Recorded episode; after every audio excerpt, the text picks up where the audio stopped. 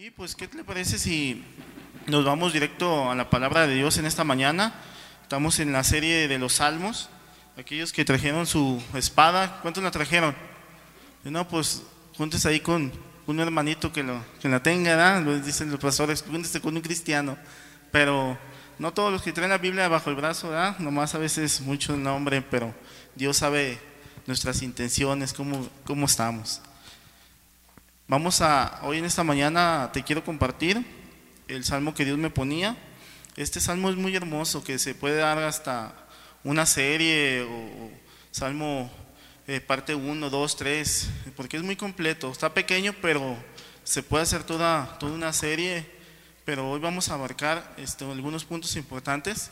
Es el salmo 23, 1. Vamos a empezar con el salmo 23. Cuando lo tengan me dicen amén. Salmo 23.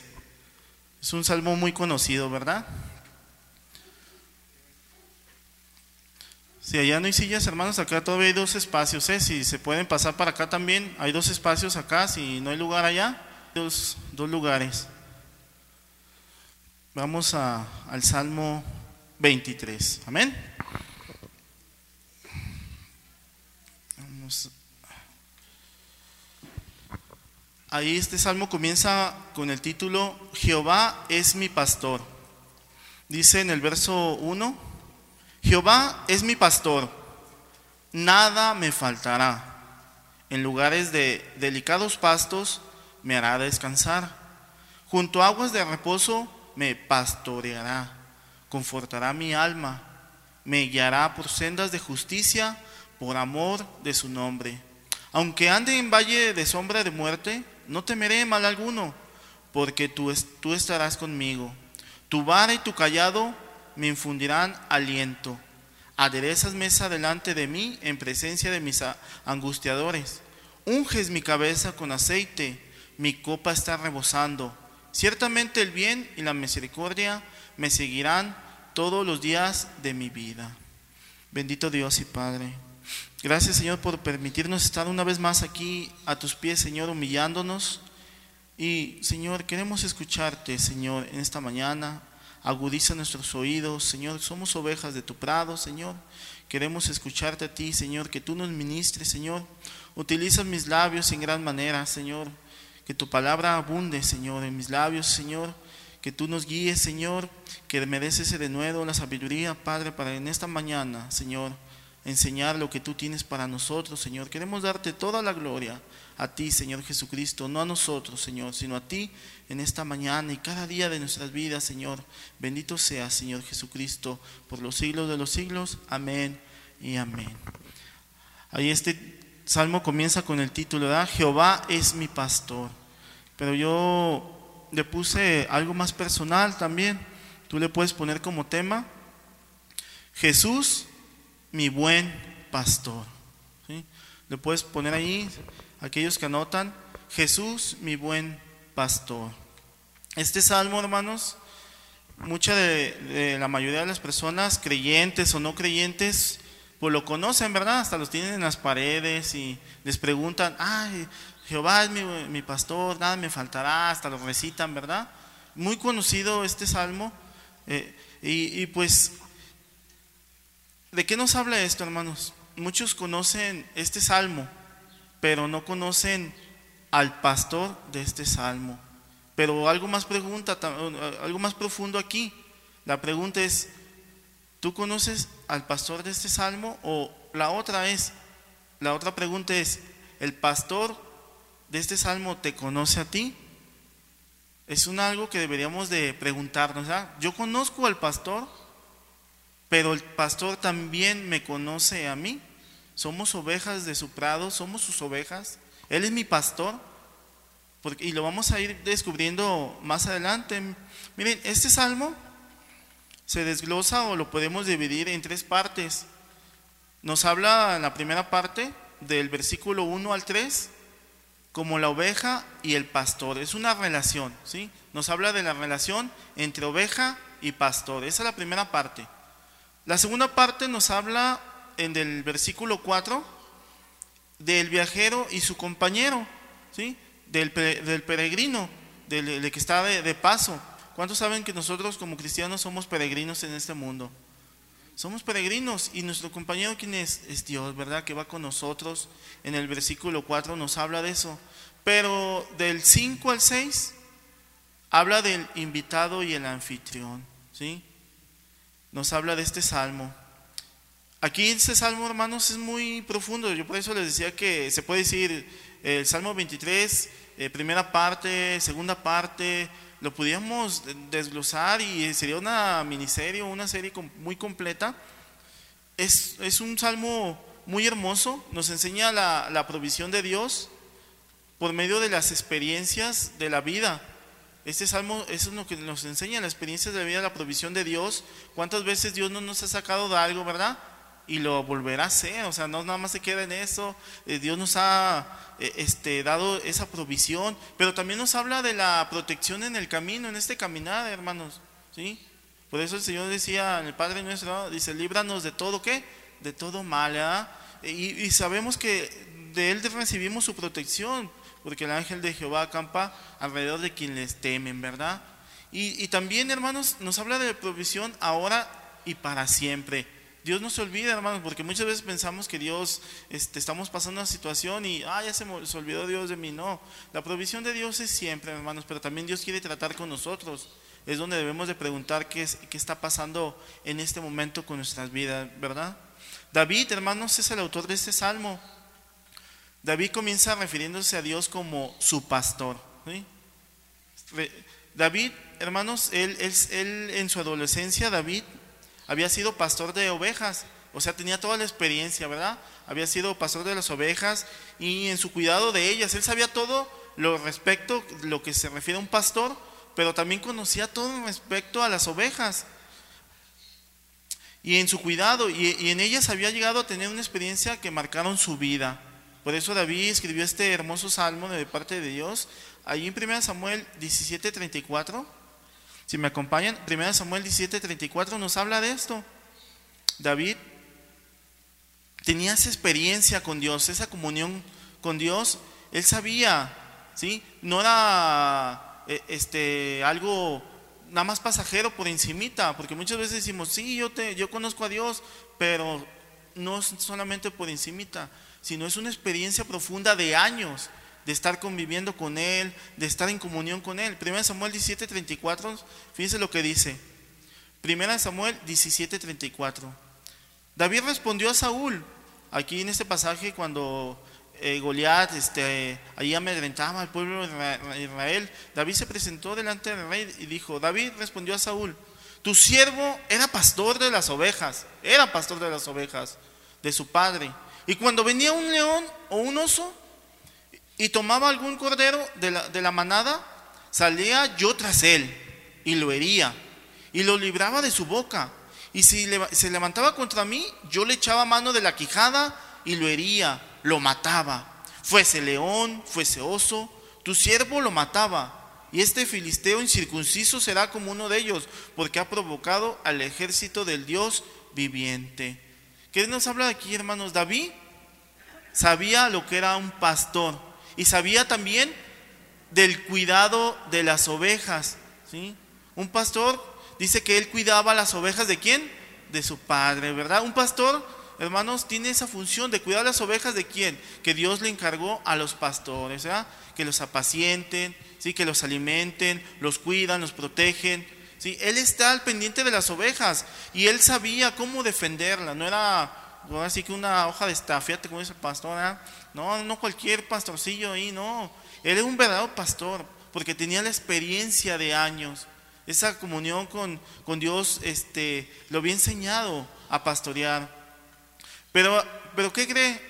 Aquí David, hermanos, no, está, no estaba pensando en sí mismo como pastor. ¿sí?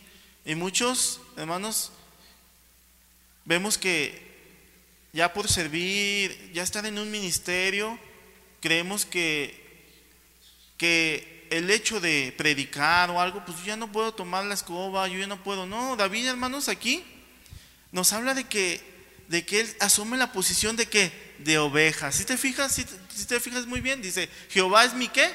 Mi pastor, de algo personal, es mi pastor. Se siente al, cuidado de Dios mismo. Qué, qué hermoso, ¿verdad? Que tengamos el cuidado de quién? Del Dios altísimo, del Dios todopoderoso. Hermanos, es algún privilegio de que estemos bajo, bajo la sombra del Dios omnipotente, ¿sí? bajo el abrigo, dice el Salmo 91. Qué importante, hermanos, saber ese, eso, eso personal, ¿sí? de que Dios tiene cuidado de nosotros. El hermano ahorita en la alabanza decía, ¿y todo obra para qué? Para bien a los que aman a Dios. ¿eh? Romanos 8, 8, 28. ¿Sí? Dice, los que aman a Dios, y sabemos que los que aman a Dios, todas las cosas obran para qué? Para bien. Es por eso que David, hermano, se sentía gozoso al sentirse protegido por, por el pastor de pastores. Hay ovejas, como les decía, se exaltan, pero aquí David no, hermanos. ¿sí? Él asumía esa, esa posición de oveja, de obediencia, y, tomaba ese papel. ¿Sí? Ahorita no lo tomaba de, yo soy el pastor, yo esto, yo mando, y pues no, no, no era así.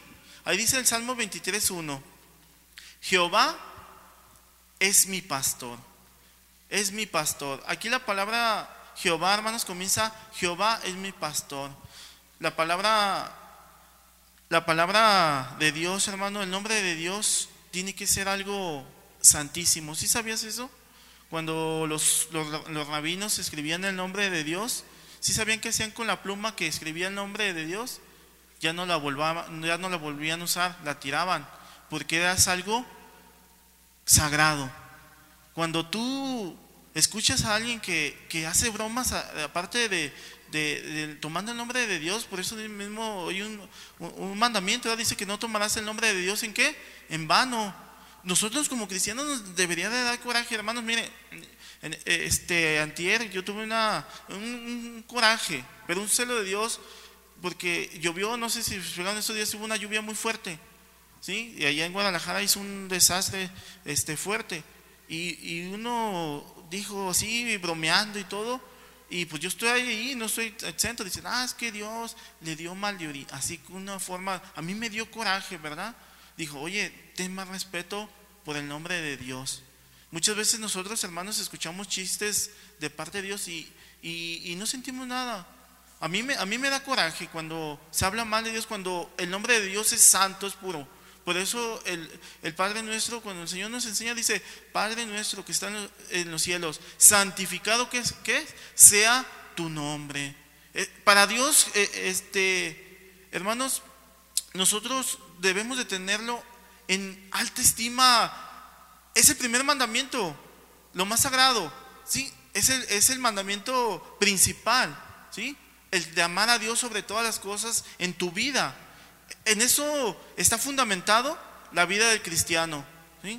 El amar a Dios sobre todas las cosas. Y de ahí se desprende todo lo demás. Amar a Dios sobre todas las cosas. Tener reverencia. Aquí David, hermanos, mostraba reverencia a quien directamente daba el nombre, el nombre de Dios. Jehová es mi qué? Pastor. Nada me faltará. Se refería al nombre de Dios es, santo, hermano, santísimo. Por eso nosotros debemos de, de cuando tú vengas aquí, venir a alabar al Señor, decir, yo vengo a alabar ¿sí? al Dios omnipotente, al Dios, al creador de todo el universo. Hermano, es un privilegio el que tú vengas aquí a alabar a Dios y tomar su nombre.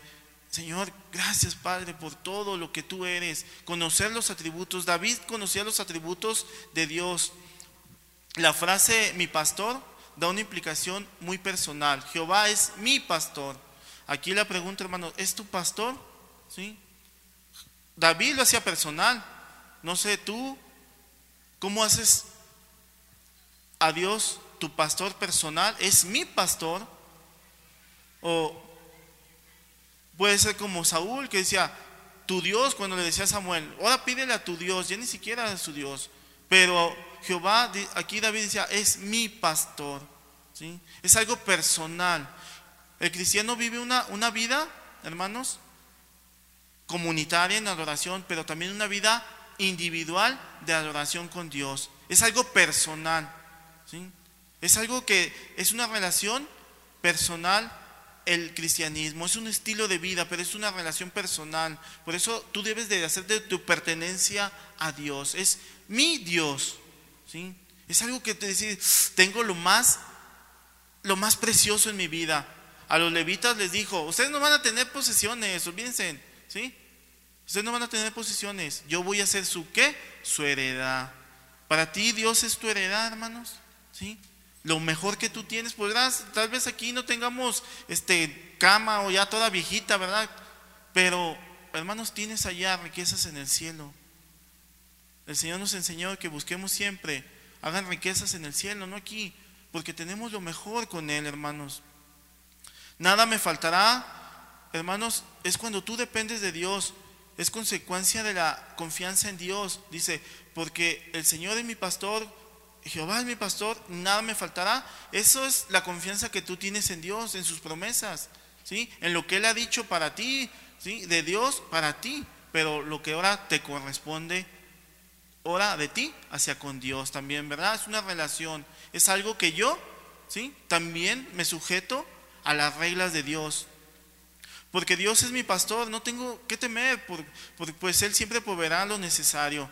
El Señor dijo, miren, ah, ustedes no estén afanosos, ¿sí? Yo sé que muchos venimos aquí tal vez con solamente las, ahí las pelusas de, las, del, ahí de los pantalones, eran los bolsillos, y chin, Señor, pues ahí está. Hermanos, muchas veces andamos así, sacamos y queremos ofrendar y, ay, tengo una más ahí. Pero el Señor le dijo, miren, pues nada, estén afanosos, ¿sí? Vean a los pajarillos, o lo estaba diciendo por ellos, ¿no? Dicen, ellos que no trabajan, no esto, aquello, y todos los días tienen que, comer, ¿sí? Es por eso nosotros necesitamos tener esa confianza en el Señor y nos enseñó también en el Padre nuestro, dice, danos hoy el pan que necesario de cada día. ¿Qué es la vida, hermanos? El Señor nos enseñó, ¿qué es la vida? ¿Para qué te afanas tanto? Dice, la vida es más que el, el alimento y el vestido, ¿sí o no? O yo no los veo, aquí anda que este, vendemos desnudos, ¿no? El Señor nos da la provisión, venimos vestiditos, venimos todo, y ya comimos, ya esto, hermano. Pero el Señor nos da hasta un taco de tortilla, gracias Señor, damos gracias. Pero el Señor nos da la provisión de cada día, de una u otra forma, ¿sí? Siempre esperamos en Él. ¿sí? A veces es necesario padecer, también Pablo decía, dice, he aprendido a andar en qué? En escasez, pero también en abundancia. De las dos formas el Señor nos, nos provee, hermanos. Debemos de confiar y descansar completamente en Él. En el Salmo 23.1, ahí continuando, verso 1, dice, Jehová es mi pastor. El Nuevo Testamento llama a Jesús el buen pastor. ¿Sí sabías? El Nuevo Testamento lo llama como el buen pastor. En Juan 10, 11, el Señor dijo, yo soy el buen pastor que dará la vida. ¿Por qué? Por sus ovejas. ¿A qué nivel, verdad? Pastorear a ese nivel, da la vida por sus ovejas. También habla del Nuevo Testamento que, que Jesús es el pastor de pastores, el que está por encima de todos. Es el pastor de pastores allí en Hebreos 13:20. Hebreos 13:20. Pero también nos habla que Jesús es el príncipe de los pastores. En 1 Pedro 5:4 nos habla que Él es el príncipe de los pastores. El Señor es el buen pastor y nosotros somos sus qué? Sus ovejas. Este salmo no pone énfasis, hermanos, como les decía, en las cualidades de las ovejas como animales, sino en las cualidades como discípulos de los que siguen a un líder. ¿sí? Hermanos, ¿cómo es una ovejita? Las ovejas son casi ciegas, necesitan de un pastor. Son animalitos indefensos que necesitan los cuidados y protección de un pastor. Pero fíjense, si te pones a pensar, hermanos, cuando un sentido te, te, falla, ¿qué pasa con los demás sentidos? Se agudizan, ¿verdad? Se agudizan. Las ovejas son medio ciegas, ahí no pueden ver más de un medio metro. Por eso dice que las ovejas oyen su voz y ¿qué? Lo siguen. Porque tal vez su vista falla, pero sus oídos se agudizan. Escuchan la voz del pastor y saben quién es su pastor. Es por eso que las ovejitas necesitan protección, hermanos. Si una oveja se deja se deja de congregar, se deja de asistir, se aísla. Hermanos, tú sabes que las ovejas si se aíslan, empieza a crecerle la lana en su cuerpo, ¿sí? Y luego les cae una infección y, empieza ahí, hermanos, este un proceso de lo que es la, se llama esquilación, cuando les cortan la lana, ¿sí? Porque hay muchos pastores que les quitan la lana, ¿verdad? Pero no, en este caso las ovejas, la lana, la lana, pues de la lana, pues hace la tela. Pero hermanos, es un proceso que puede durar este, minutos de cortarle la, la lana y a las ovejitas, dura a veces años.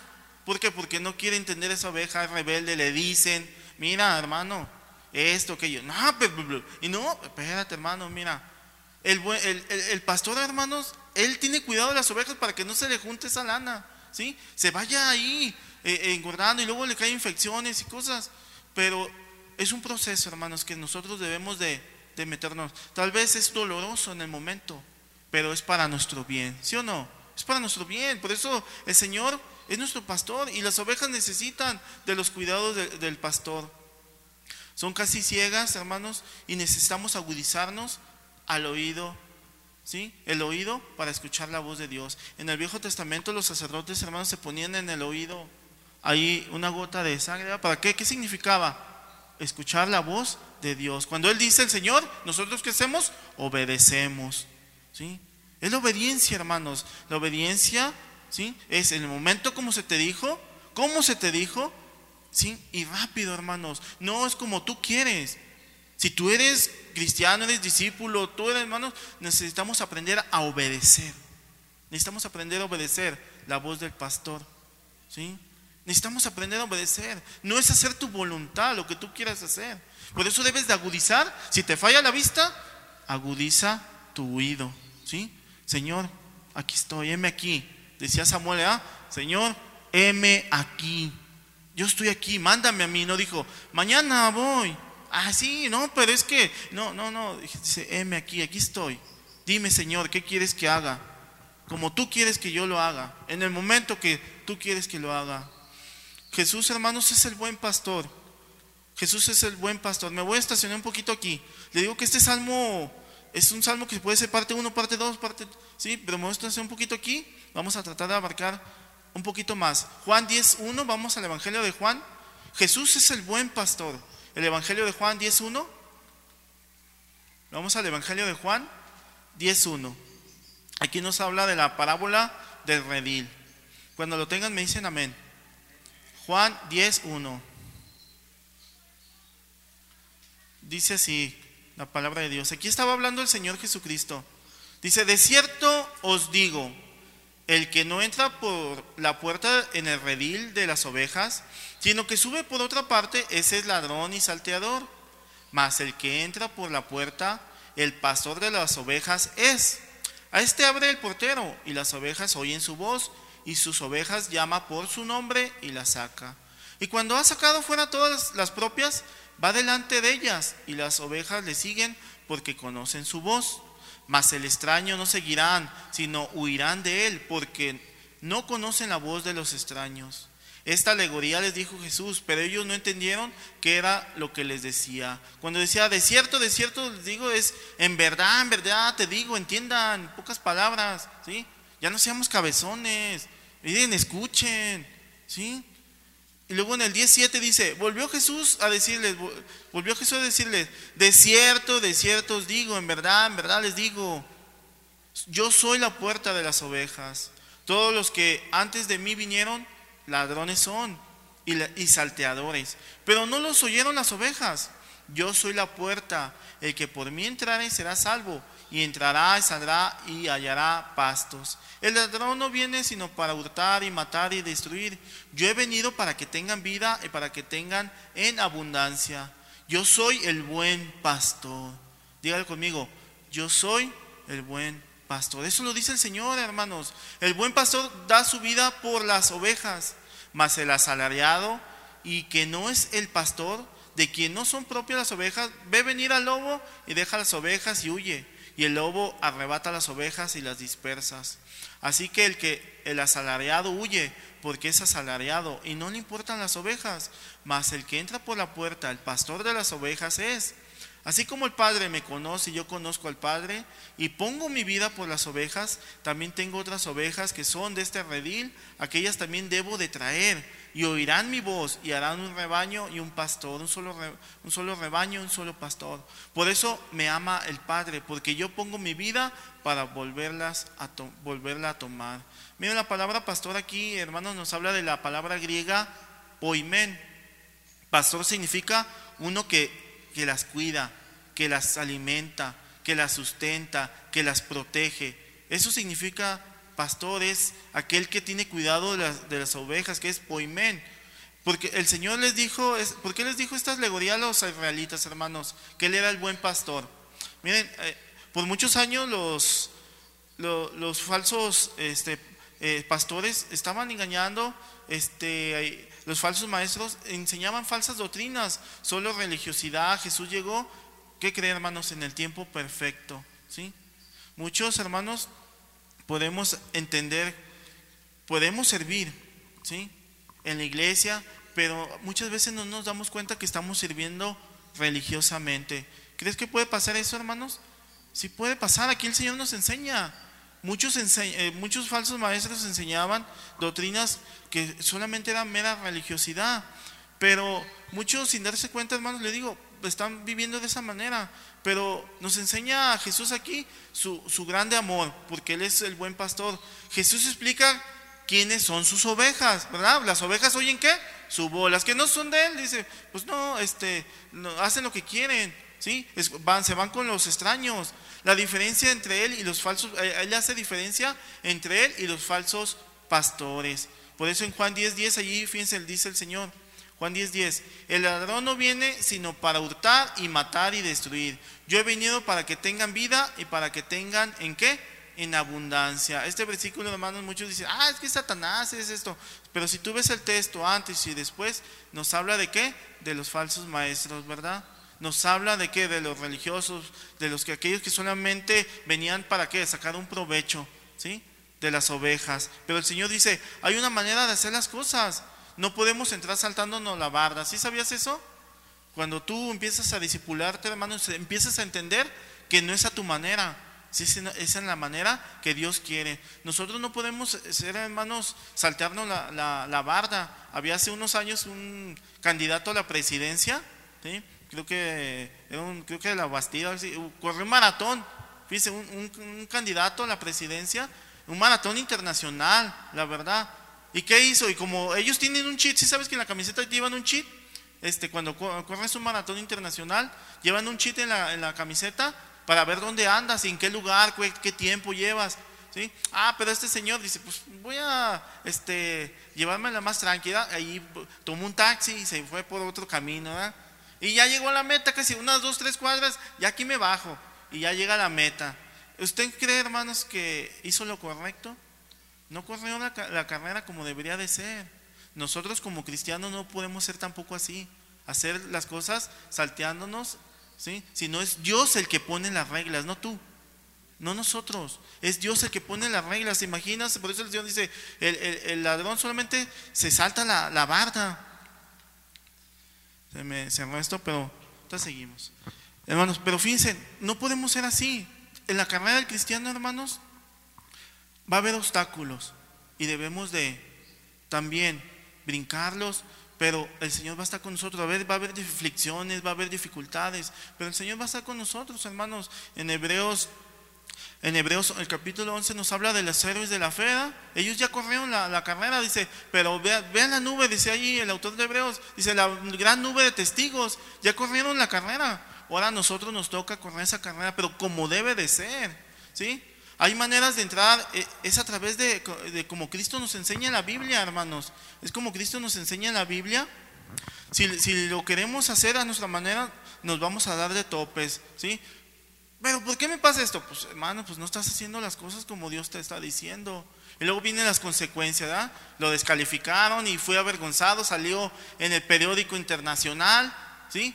Por haberse saltado la barda por haber eh, ido por otro camino que no debería ser, no de no haber seguido las reglas. Es el cristiano, hermanos, en el discipulado, en el servicio, en tu hogar, si tú no haces, ¿sí? Si tú no escuchas la voz de tu pastor, te vas a dar de topes en la cabeza y vienen las consecuencias.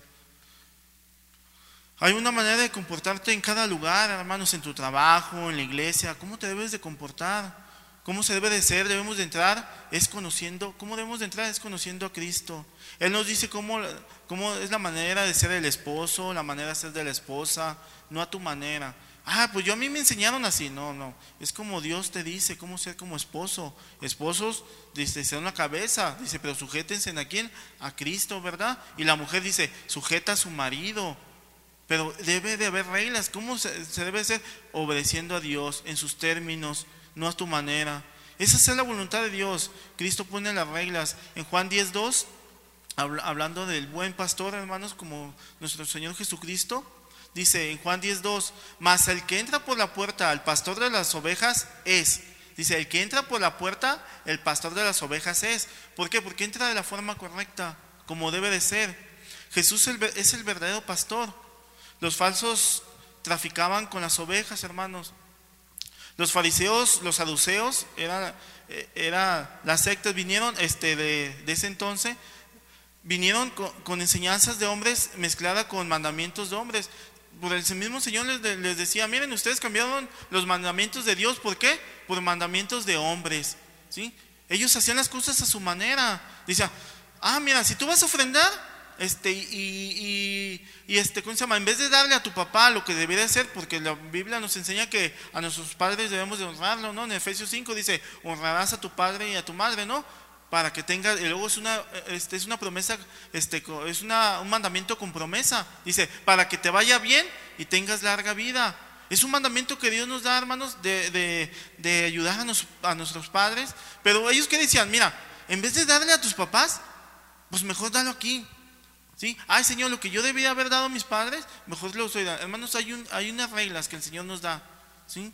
Pero ellos habían cambiado esto, hermanos, haciendo, este, no entraban por la puerta como debería de ser. ¿Sí? Los fariseos enseñaban cosas de hombre mezcladas. Solo eran religiosos, pero no tenían el amor por las ovejas. No tenían el amor por las ovejas ni por las almas. ¿Sí? Solamente era algo, una apariencia. Pero el Señor les decía, miren, ustedes escúchenlos. ¿Sí? Todo lo que les digan les enseñan, pero no que no los imiten. Dice, porque se visten hermoso, con filastería y todo. Dice, pero por dentro están llenos de podredumbre, de, de huesos. Dice, ustedes, hermanos, obedezcan. ¿sí? Miren, la vida de cristiano es una vida de acción. El Señor nos dice que, que en su palabra que, que nosotros, dice el hombre prudente, dice, oye la palabra ¿sí? Y la pone por qué? Por obra. Y entonces está fundamentado en Cristo. Pero el necio, el que, el que, el que es, ¿cómo se llama? Solamente religioso, escucha, pero se le olvida. Se le olvida y no hace. Y después vienen los problemas, ahí están las consecuencias. Y es por eso que el Señor nos enseña, hermanos, a no vivir esa vida religiosa, sino poner por obra, ¿sí? Y escuchar la voz del pastor. No solamente es hacer tu voluntad a tu manera. En Juan 10, 16 Juan 10, 16 dice, miren, también tengo otras ovejas que no son de este redil. Aquellas también debo traer y oirán mi voz y habrá un rebaño y un pastor. Fíjense, también tengo otras ovejas que no son de este redil. Las ovejas conocen a su pastor, ¿sí o no? Miren hermanos, yo vi una imagen, yo veía una imagen en el cual, eh, bien, bien, bien chistoso. No sé si tú la llegaste a saber. Había una montaña así, un, un sola, una, una brecha bien, pero bien angostita. Y venía un pastor, ¿sí? Adelante y todas las ovejitas atrás. Y luego venía otro pastor del otro lado y todas las ovejitas del otro lado. Y luego cuando se cruzaron dije, no, pues ahorita se van a intercambiar uno ¿verdad? que el otro. Ah, pues la, ovejita le echan el ojo a la otra ovejita y yo me voy contigo. No, hermanos, piensen, eh, fue bien chistoso. Llegó el pastor, se saludaron y se fueron caminando. No se mezclaron así. Fueron, ¿sí? Las ovejas oyen la voz de su pastor. Lo siguen. ¿Sí? ¿Por qué? Porque el otro no era su pastor, ni se iban a ir con el otro. ¿sí? Pero hermanos, nosotros debemos de conocer a nuestro pastor. las que vienen a la iglesia escuchan la voz del pastor, o sea, de Cristo. Es vital, hermanos, que conozcamos el Evangelio. ¿sí? No solamente lo que el pastor te dice o el hermano el domingo, ya cumplí, ya vine, ¿sí? sino es algo personal. Muchos dicen, ah, Señor, háblame, quiero escuchar tu voz. Pues dice, mira, aquí está aquí está mi palabra. Y muchos no quieren ni siquiera abrir su la Biblia. Ya, ya me, ya me, ya me dijo el hermano, ya me tocó este tema, ya con eso tengo para, toda la semana. No, hermanos, todos los días, ¿sí? es la comunión con Dios. ¿sí? No solamente los domingos, sino todos los días. Es, tener esa, esa comunión y escuchar la voz del pastor para lo que tú tienes para tu vida. Que el Señor necesito esto, aquí viene la Biblia. Primero, hermanos, ¿qué, ¿qué tenemos que hacer? Es conocer su palabra. Muchas veces necesitamos sabiduría de parte de Dios, y, pero la sabiduría, ¿cómo la vamos a obtener? Todo comienza con, como dice su palabra, ¿verdad? Dice, la sabiduría comienza con el qué? Con el temor a Dios. ¿sí? Cuando tú adoras a Dios, tienes reverencia, lo buscas, hermanos. Mira, hermanos, entre más conoces tú a Dios, más lo vas a buscar. Cuando tú más te gozas con Dios, más lo vas a buscar. Pero muchos hermanos se enfadan de estar con, el Señor platicando. Pero eso sí, Puedes hablar con tu amigo a horas y horas de fútbol, ¿sí o no? Que las chivas, que la América, que no se hicieron daño, ¿verdad? Unos ahí, este, ahí se acariciaron, no, pues toma la tuya y bien, empate, ¿verdad? Pero duran horas, hermanos, allí, duran horas allí hablando. Pero cuando tú estás con el Señor, platicando con Él, es una plática, ¿sí? Porque es tu amigo. ¿Sí sabías que el Señor es tu amigo? Dice, más no los llamaré ya siervos, sino los llamaré qué? Amigos. Qué privilegio que el Señor te diga, tú eres mi amigo, ¿sí? Tal vez el mundo, hermanos, tú hayas perdido familiares que ya no te hablan, amigos. Miren, yo les he dicho que la mejor forma de perder amigos y familiares es que digas, ¿sabes qué? Yo he aceptado a Jesucristo. ¿Sí sabías eso? Pierdes todo, ¿sí? Muchos, no, ya no va a las fiestas, no, ya es bien aguado, ¿sí? No, antes era el, alma de las fiestas y ahora ya ve, puro y toma, ya ni siquiera chelas, nada. ¿Sí? No, ya es bien así, bien aburrido, hermanos. Pero tenemos lo mejor a nuestro amigo, con quien puedas. Miren, el cristiano no se aburre, ¿sí, sabía eso? Muchos dicen, ah, es que tengo aburrición. Cuando tienes a Cristo, hermanos, tienes el gozo, ¿sí? Tienes su paz, ¿sí? Tienes todo, hermanos. Pero primero hay que conocerlo. Entonces, Dios te va a hablar por medio de la palabra. Es necesario leer la Biblia. Dios te dará discernimiento y esto lo hace conociendo su palabra y lo aplicas en tu vida. ¿sí? La sabiduría, hermano, no es tanto lo que tú sepas de la palabra de Dios, sino cómo la vas a aplicar, lo poquito, lo mucho, con qué calidad la aplicas en tu vida. ¿sí? Eso es sabiduría. No necesitas saber toda la Biblia para, para, no, yo tengo que, no. Sí, debemos de aprender cada día más y más, pero lo poquito que tú tienes, Dios lo toma si lo pones por obra, por práctica. Eso se llama sabiduría, ¿sí? porque lo pones en acción, la experiencia con Dios. Y lo, aplicamos en nuestras vidas. No, no, podemos conocer toda la palabra en un año, hermanos, ¿sí? Pero seguimos aprendiendo, ¿verdad? Seguimos aprendiendo. En Juan 10:4 dice, y cuando ha sacado fuera todas las propias, va delante de ellas, y las ovejas le siguen porque conocen su voz. Miren, hermanos, las ovejas van detrás del pastor, ¿verdad? No al revés. ¿Sí se fijan ese detalle? Las ovejas van atrás del pastor, pero muchas ovejas quieren ir delante del pastor. No, pero pastor, es que usted debe de hacer esto y aquello. ¿A quién puso Dios, hermanos? ¿A las ovejas o al pastor para dirigir? Pues al pastor, ¿verdad? ¿Por qué? Porque iba a dirigir a las ovejas, no porque sea ah, este, diferente. Delante de Dios, pues somos iguales, ¿verdad? Pero Dios puso investiduras, ¿sí? Dios puso eh, este, el liderato a ciertos hombres. Y entonces nosotros nos debemos de someter a las autoridades espirituales. Pero muchos no quieren someterse a las autoridades espirituales. Se les empieza a decir, no, pero es que, no, espérate, hermano. Mira, así son las cosas. Tenemos un Dios de orden, ¿sí o no? Y nosotros debemos de obedecer. Ahorita obedecemos las normas que tiene el gobierno, que vengamos con cubrebocas, que usemos geles, hermanos, y lo usamos. ¿Por qué? Porque somos hijos de obediencia. No podemos saltarnos un semáforo o esto, no, hermanos, debemos de obedecer. Aquel que no puede obedecer un semáforo, ¿tú crees que va a poder obedecer la palabra de Dios? No puede. ¿Por qué? Porque no se somete. Nosotros debemos de someternos al Señor. No sé las ovejas quieren ir delante del pastor.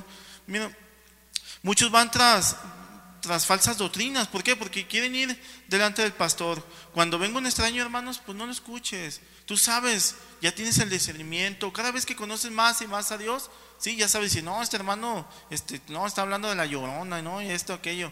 Pues ya, ya tenemos ese discernimiento, hermanos, de que nosotros eh, este, tenemos la facultad ya de empezar a discernirlo entre lo falso y lo que es, lo, lo que es verdadero.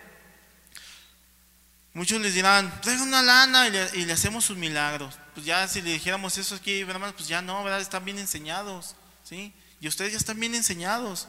Las ovejas, hermanos, son indefensas, como les decía. Necesitamos de Cristo, necesitamos depender de nuestro Señor Jesucristo. ¿Cuántos necesitan depender de nuestro Señor Jesucristo? Yo sí, hermanos, cada día. Todos los días necesito de Él. Porque fallo mucho, la verdad. Fallo mucho. Y cuando llego, digo, Señor, ¿sabes qué? Si no fuera por ti, yo no pudiera. Si no fuera por tu gracia, Padre, tu gracia es la que me sostiene. ¿sí? Yo fallo esto, Señor, pero no se trata de mí, sino se trata de ti, Señor Jesús. Necesitamos de Él, hermanos. En Juan 10, 11 dice, yo soy el buen pastor, fíjense, yo soy el buen pastor. El buen pastor, su vida da por las ovejas, su vida da por las ovejas. ¿Qué nos habla de aquí, hermanos?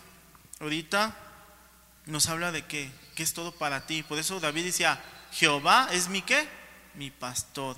Yo soy el que puede liberarte de eso que estás batallándole, de ese pecado que no has podido dejar. Yo soy el que puede liberarte, dice el Señor. Mas si el Hijo lo liberare, verdaderamente serán qué? Libres. Jesús, hermanos, es el que va a las prisiones, ¿sí? Yo soy el que te conforta allí en las prisiones. ¿Cuántos no han recibido la palabra de Dios en, las, prisiones, hermanos? Y los ha liberado. El Señor se mete en los barrancos, se mete hasta la cocina de tu vida, ¿sí o no? Se mete y te empieza a mostrar lo que tenemos en el corazón, ¿sí? Te empieza a mostrar. El Señor, hermanos, comienza todo de nuevo. Dice en Génesis 1, dice, en el principio, ¿sí? Había caos y todo, dice, el Señor hizo los cielos y la tierra, pero, hermanos, el Señor dice, hizo todo nuevo. Se mete hasta lo profundo, hasta la cocina, ¿sí? hasta donde se ven las cucarachas allá, todo. El Señor, hermano, se mete en los hospitales, en los enfermos. Yo no sé qué, qué ocupo tú en esta mañana. Señor, el Señor es, yo soy para ti tu sanador, yo soy tu proveedor, yo soy tu amigo, en esta mañana el Señor quiere ser para ti todo lo que tú necesitas, hermano. Tal vez levantaste tu mano en esta mañana y dijiste, Señor, mira, yo tengo esta situación. ¿Cuál es tu situación, hermano? El Señor te está diciendo, yo soy. ¿Qué es lo que tú quieres para, para ti en esta mañana? Soy todo para ti, pero tienes que ser personal. Es mi pastor. Si el Señor es tu pastor, hermano, puedes acercarte a Él confiadamente porque tú eres oveja. El Señor, hermanos, nos da lo necesario. En Juan 10:13 dice, así que el asalariado huye porque es asalariado y no le importan las ovejas. ¿Sí? Nosotros debemos de, nosotros debemos de conocer la palabra, la palabra de Dios para, para huir de los asalariados. ¿Sí? Dice, así que el salario huye porque es asalariado y no le importan las ovejas. El pastor hermano se va a preocupar por ti, por alimentarte cuidarte. En el Salmo 23.2, Salmo 23.2, si seguimos allí, Salmo 23.2, dice, en lugares de delicados pastos me hará descansar, junto a aguas de reposo me pastoreará. Fíjense, en lugares de delicados pastos me hará descansar, junto a aguas de reposo me pastoreará. Miren, la tierra allá en Israel, hermanos, la mayoría de las, del territorio, ¿sí sabe que es desierto? ¿Sí? Y cuando estaban las ovejitas ahí en el desierto, el pastor sabía dónde había un oasis, ¿sí? Las llevaba. A veces, muchas veces estamos pasando ese desierto, pero el Señor sabe dónde descansar, dónde llevarte, ¿sí? Porque es un buen pastor. Muchas veces tú estás pasando problemas económicos, ¿sí? Situaciones en tu familia con tu esposo, tu esposa, pero el Señor quiere darte ese reposo, porque por eso el Señor dijo, yo he venido a darles vida y vida en qué? En abundancia, o sea, una vida de calidad, una vida donde ya no estés allí, todo afligido, todo afanado, ay, ¿qué voy a hacer? No, te da la paz, te da el, descanso. Él sabe dónde hay un oasis, donde está el desierto, ¿sí? Pero sin embargo el Señor dice, vengan para acá, acá es el lugar. Cuando nosotros permitimos, hermanos, que Dios nos pastoree y nos guíe, tenemos contentamiento, tenemos descanso, tenemos descanso. Cuando permitimos, fíjense, cuando permitimos que el Señor nos pastoree y nos guíe, vamos a tener descanso. El problema es cuando decidimos no obedecer, cuando decidimos pecar, estamos decidiendo ir por nuestros propios caminos. ¿Y cuáles son los caminos del hombre? ¿Caminos de qué? De muerte, dice su palabra. Nosotros debemos de, seguir el camino que Dios nos pone. Miren, hermanos, en el Antiguo Testamento, cuando el Señor en el día estaba la nube, y si la nube se movía, ¿qué hacía el pueblo de Israel? Se movía. Si se movía a la izquierda, se movía a la izquierda. Si movía a la derecha, a la derecha. Si el Señor te dice ahorita, a ver, muévete a la izquierda, ¿lo vas a hacer? Muévete para acá, ahora muévete para allá. El pueblo de Israel recogían las cosas, las tiendas, la tienda de campaña y todo, este, la tienda, el tabernáculo, entonces se movían. ¿El Señor qué? Los dirigía. Y no decían, ay, no, estoy bien cómodo aquí. Muchos hermanos llegan a un estado de confort, de decir, ya la tengo asegurado, ¿sí? Este ministerio y ya no me toca el otro, ¿sí? Yo ya, ¿cómo voy a poner los raidolitos en los, miércoles? ¿Eh? No, eso le toca al hermano Armando, ya vino, ya está el ministerio, ya. Dice, no, hermanos, nosotros también Dios nos habla para que no estemos en un estado de conformismo. El Señor quiere que nos movamos. Miren, hermanos, en, en, en el libro de Hechos, cuando, cuando mataron a Esteban, ¿sí? El primer mártir ahí. ¿Qué pasó con la iglesia? ¿Sí sabías que toda su iglesia se dispersó? Porque dice, estos no se mueven, ¿sí? Como que no les carbura. Voy a hacer algo para que en verdad sirvan. Hermanos, muchas veces Dios nos ha dicho, levántate de la sillita, empieza a servir, ¿sí? Empieza a servir. Pero muchos dicen, no, aquí estoy.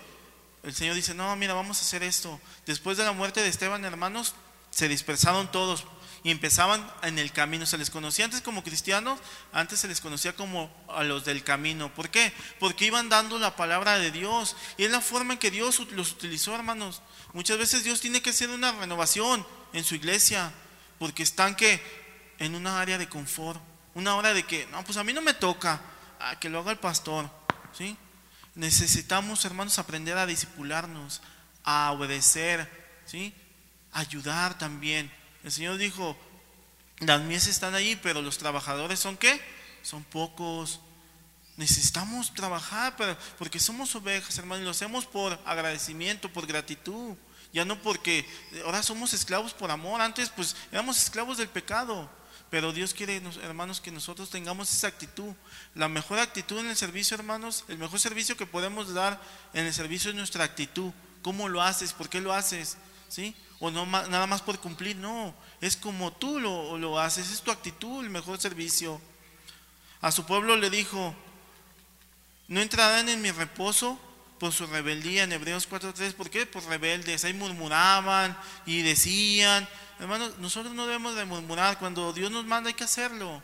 No, pues es que no. Y hay que obedecer. En el Salmo 23.3 dice, Salmo 23.3, confortará mi alma, me guiará por sendas de justicia, por amor de su nombre. Fíjense, confortará mi alma, me guiará por sendas de justicia, por amor de su nombre. Guiará viene de la palabra hebrea, nakha. Guiará es guiar, transportar como colonos. En el Antiguo Testamento, hermanos, como les decía, se movía la nube y ellos obedecían. ¿Quién es el camino, hermanos? Nuestro Señor Jesucristo, ¿verdad? Dice, yo soy el camino, la verdad y la vida. ¿Sí?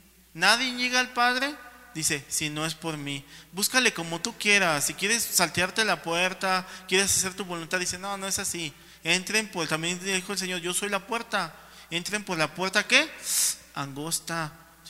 No la, no la que está espaciosa, sino la estrecha ahí, la, puerta estrecha. Hermano, no cualquiera, ¿sí? No cualquiera. Por eso el Señor dice, mira, estos dicen que son, ¿sí?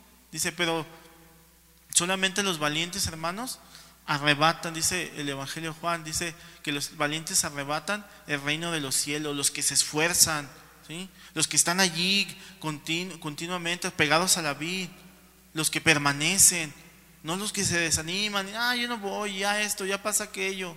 No, hermano, nosotros debemos de ser guiados por Dios, ¿sí? En sus caminos, no es hacer lo que nosotros queramos. Dice el Salmo 139, enséñame tus caminos, ¿verdad? Guíame por sendas de qué? De justicia.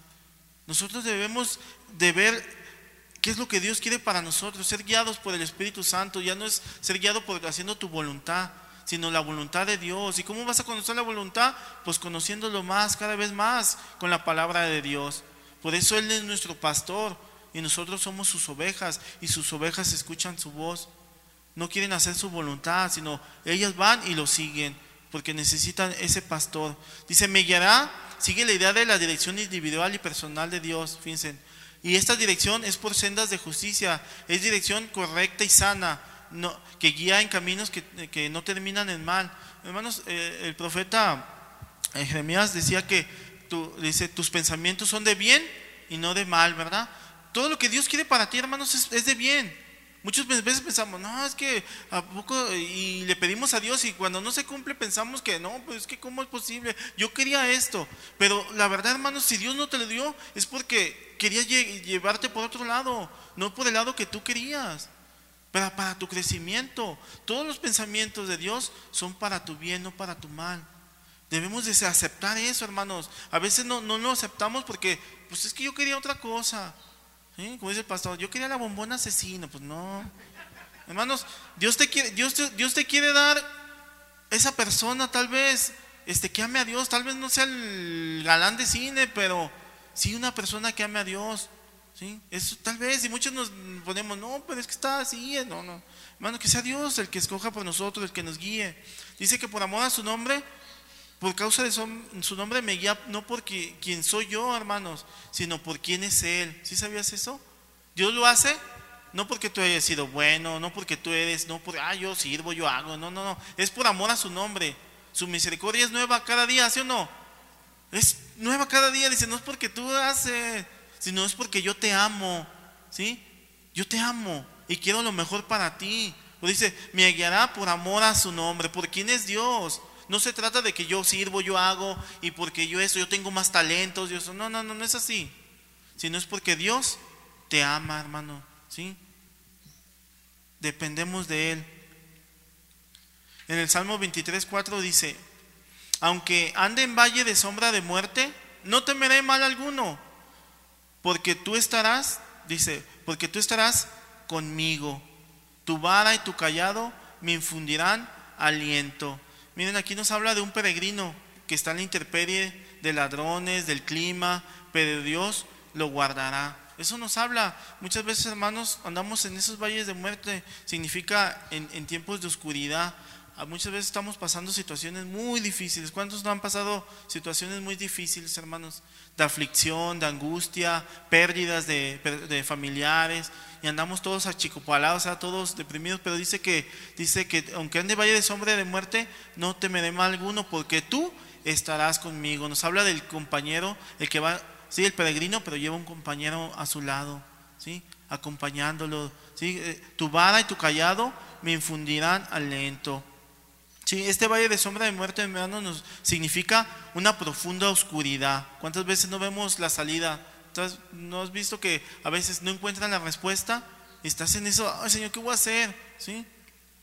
Para el creyente habrá unas experiencias difíciles. El Señor dijo, en el mundo tendrán aflicciones, pero confiad en mí, yo he vencido el mundo.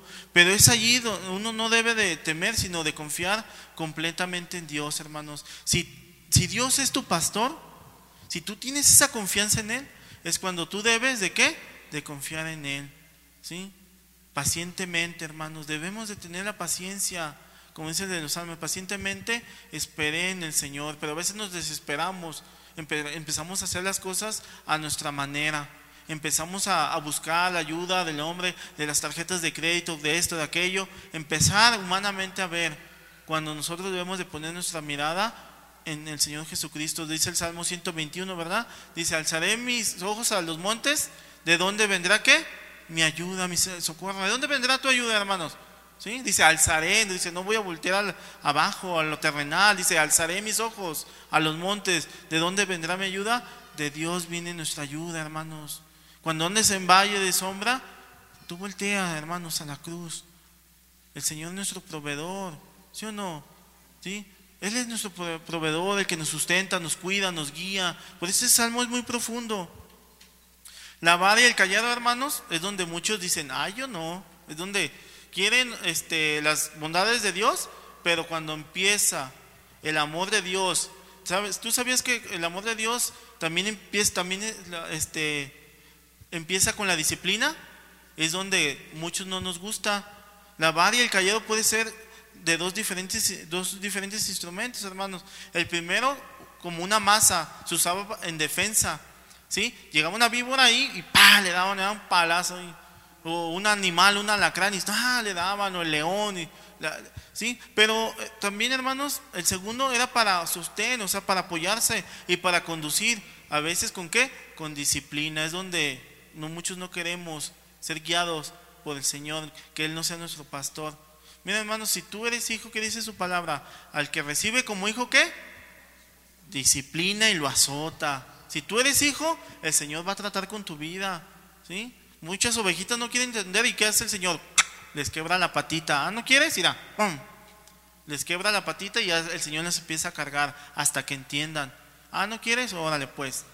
Hermanos, nosotros necesitamos entender que la disciplina es la extensión también de Dios, la paciencia, la disciplina, es para que Dios, hermanos, volvamos a Él. Si Él ha sido bueno, dice su palabra, ¿sí? si Él ha sido bueno con nosotros, ¿es para qué? Para que nosotros nos volvamos a Él arrepentidos. ¿sí?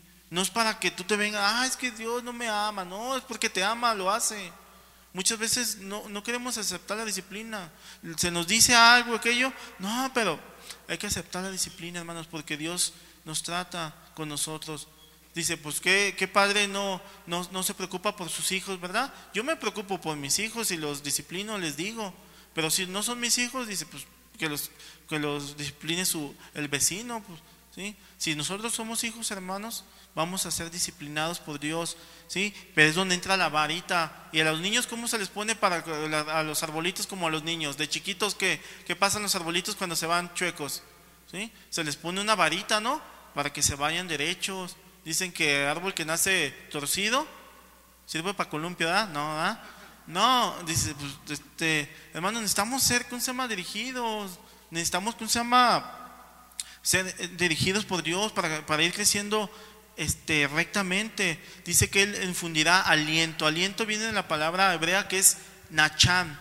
¿sí? Aliento es nachan, que es confortar, consolar, extender, compasión, lamentarse con alguien que sufre, que, que se arrepiente. Hermanos, cuando dice que tu vara y tu callado me infundirán qué? Aliento. El hermano Luis decía de los salmos, ¿verdad? Dice, me es bueno haber sido qué? Quebrantado, ¿sí? Humillado. ¿Por qué? Porque cuando somos humillados, hermanos, de parte de Dios, nos funde aliento. Cuando ve nuestro corazón, dice la palabra de Dios, cuando ves el corazón contrito y humillado, ¿qué? Él no desprecia. Dice, yo te voy a dar aliento. ¿Sí? Te voy a fortalecer, porque, porque veo tu, necesidad que estás sufriendo, porque vienes delante de mí con un corazón contrito y humillado, no vienes con un corazón soberbio, un corazón de, no, vienes con un corazón, ¿sí? Sincero, un corazón de arrepentimiento. Dice, yo te voy a confortar, te voy a, este, a tener compasión por ti. Dice, tu y tu callado me infundirán, ¿qué? Aliento porque yo estoy viendo tu situación. ¿Tú crees que Dios es ajeno a lo que tú estás pasando ahorita? No, hermano. Dios no es ajeno de lo que tú estás pasando en este momento. ¿Sí? Y Él te funde qué? Infunde aliento. ¿Sí? Él ve tu necesidad. Dice, voy a estar contigo. ¿Sí? Yo estaré contigo. No temas. En el Salmo 23.5 dice, aderezas mesa delante de mí en presencia de mis angustiadores. Unges mi cabeza con aceite, mi copa está rebosando. Eh, en el, Biblia lenguaje sencillo, este versículo dice así, miren, aunque se enojen mis enemigos, tú me ofreces un banquete y me llenas de felicidad, me das un trato especial. ¿Sí, hermanos? A pesar de que tú tengas enemigos, a pesar de todo, cuando Dios, hermanos, tiene los cuidados, ¿sí? En tu vida, te unge con el Espíritu Santo, que es el aceite, ¿sí? Nos habla de qué, hermanos, el aceite en las ovejitas, si tú te pones a estudiar un poquito, las ovejitas se les ponía aceite eh, ahí en la cabeza. ¿Por qué se les ponía aceite en la cabeza?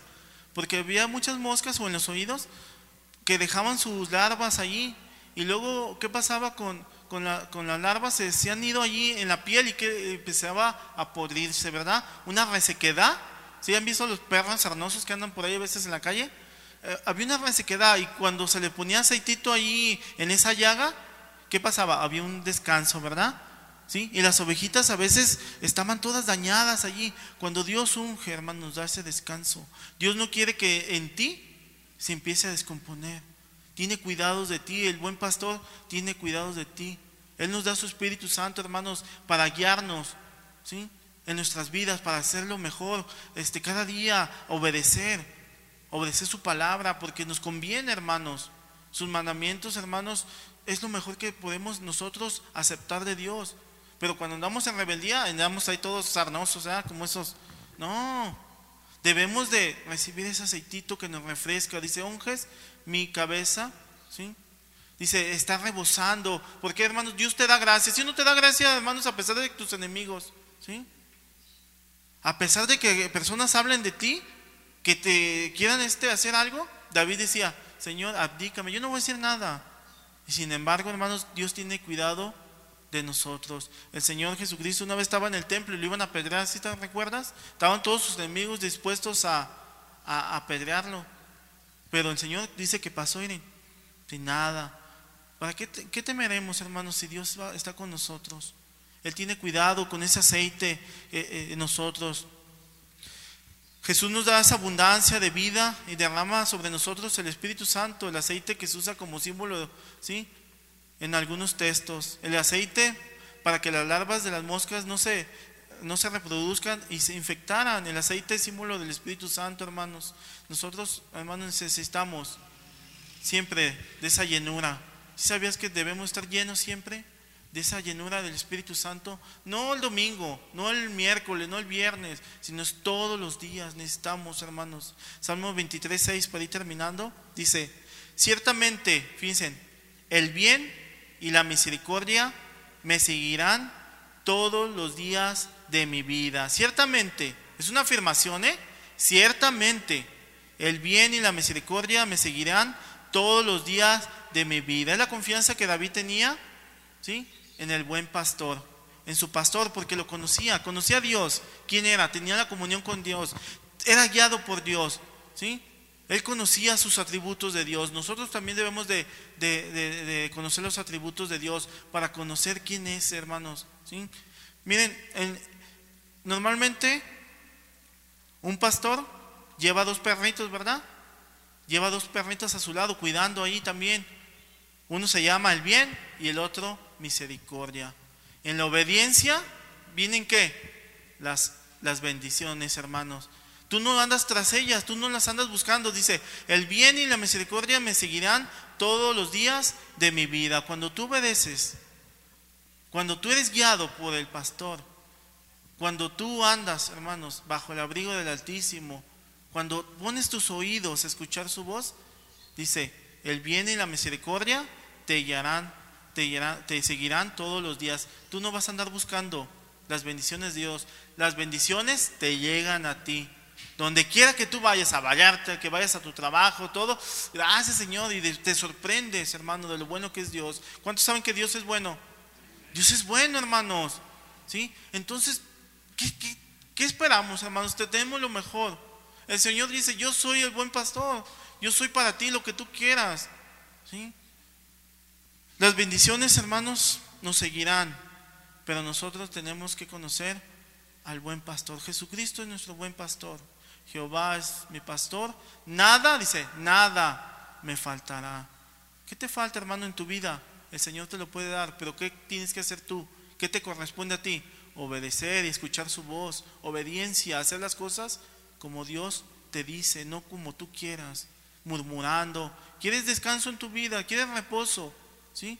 Dice, dice, dice el, Salmo 4.8, dice, en paz me acuesto y así mismo dormiré, hermanos, te acuestas y de arrancar bien a gusto y confiadamente en el Señor. Salmo 27 dice, 127 dice que eh, aún dormidos los justos, el Señor los guarda, les provee. ¿Qué te falta, hermanos, en tu vida? Si el Señor está contigo, ¿quién contra ti? ¿Quién contra ti, hermanos? ¿Qué te falta? Tenemos todo. Cristo lo llena todo. Cristo es suficiente. ¿Sí? ¿A qué temeremos, hermanos? Si tenemos lo mejor, al pastor de pastores, al príncipe de los pastores, tenemos lo mejor en tu vida. Ponte de pie, hermanos. Quisiera orar en esta tarde por aquellos hermanos que vengan con una aflicción, que vengan con esa necesidad de escuchar la voz de su pastor, decir, tú desde tu lugar puedes levantar la mano y decirle, tú eres mi pastor, Jehová es mi pastor, Jesús, tú eres mi pastor, y contigo, Señor, nada me faltará. Tú eres la vid y yo soy el pámpano. Necesito de ti, Señor. Quiero escuchar tu voz. Señor, cada día de mi vida abre mis oídos espirituales, Señor. Tal vez mi vista sea muy corta, Señor. Tal vez mi vista no alcance a ver lo espiritual, Señor, pero también abre mi vista para ver tu rostro, Señor. Mis oídos, Señor. Abre mis oídos para para escucharte. Queremos verte, queremos escucharte, Señor. Dispone nuestro corazón, Señor, a, a escucharte, a escuchar tu voz, Señor. Quita ese corazón necio, ese corazón que no es entendido, ese corazón de piedra. Haznos ese corazón sensible para escuchar tu voz, Padre, en nuestras vidas. Somos ovejas de tu prado, Señor, y aquí estamos, Señor. Necesitamos de ti porque, Señor, nos perdemos sin ti, Señor, nada podemos hacer. Hoy, Señor, levanto mi mano y te digo, yo necesito de ti, Señor. Yo necesito, Señor, que hagas esa gran obra en mi vida. Esa obra, Señor, que transforme, Señor. Que quite, Señor, todo aquello que no he podido, Señor Jesucristo. Quiero, Señor, que quebrante, Señor, todo aquello que, que tenga que ser quebrantado que libere, Señor, ese pecado, Señor, que no he podido dejar. Te lo entrego a ti, Señor. Te entrego, Señor, quiero escuchar tu voz, Señor. Te entrego a mi familia. Te entrego a mis hijos, a mi persona, a mi trabajo, mis bienes. Todo te pertenece, Señor. Y quiero que tú seas mi Dios. Quiero que tú seas todo para mí, Señor. No solamente de palabra, sino de corazón, Señor. Tú sabes mi corazón como viene en esta tarde, Señor. Tú sabes ese corazón dispuesto a escuchar tu voz, Señor. Queremos darte toda la gloria a ti, Señor. Queremos escucharte, Señor, ya no andar en nuestros caminos, ya no andar como esas ovejas rebeldes, sino escuchar tu voz, porque tú eres el pastor de pastores. Tú eres el que nos suple, nos guía, nos sustenta. Tú eres todo para nosotros, Señor Jesucristo. No nos dejes salir de la misma manera que llegamos hoy, Señor. Hace nosotros, Señor, esa gran obra. Trata con nosotros, Señor, aunque nos duela. Usa, Señor, esa vara, Señor, si es necesario en nuestras vidas. Quebrántanos, Señor, azótanos, Señor, si es necesario. Para cambiar y quitar eso, esa religiosidad en nuestras vidas. Queremos comprometernos, Señor, delante de ti. No solamente ser servidores, Señor, solamente por compromiso, sino ser cristianos, servidores, padres, madres, Señor, por amor a ti, Señor, y por amor a tu nombre, Señor. Tú nos cuidarás, nos guiarás, Señor, en todo lo que hagamos, porque somos ovejas indefensas y necesitamos de ti, porque tú eres nuestro buen pastor. Gracias, Señor Jesucristo, por ese grande amor que nos tienes. Bendito sea, Señor. Tuyo la gloria, tuya la honra, Señor, por los siglos de los siglos. Amén y amén. Bendito sea, Señor Jesucristo. Pues hermanos, pues estamos despedidos. Dios me los bendiga. Y pues aquí nos vemos el miércoles, primero Dios, si Dios nos deja. Amén. Dios me los bendiga.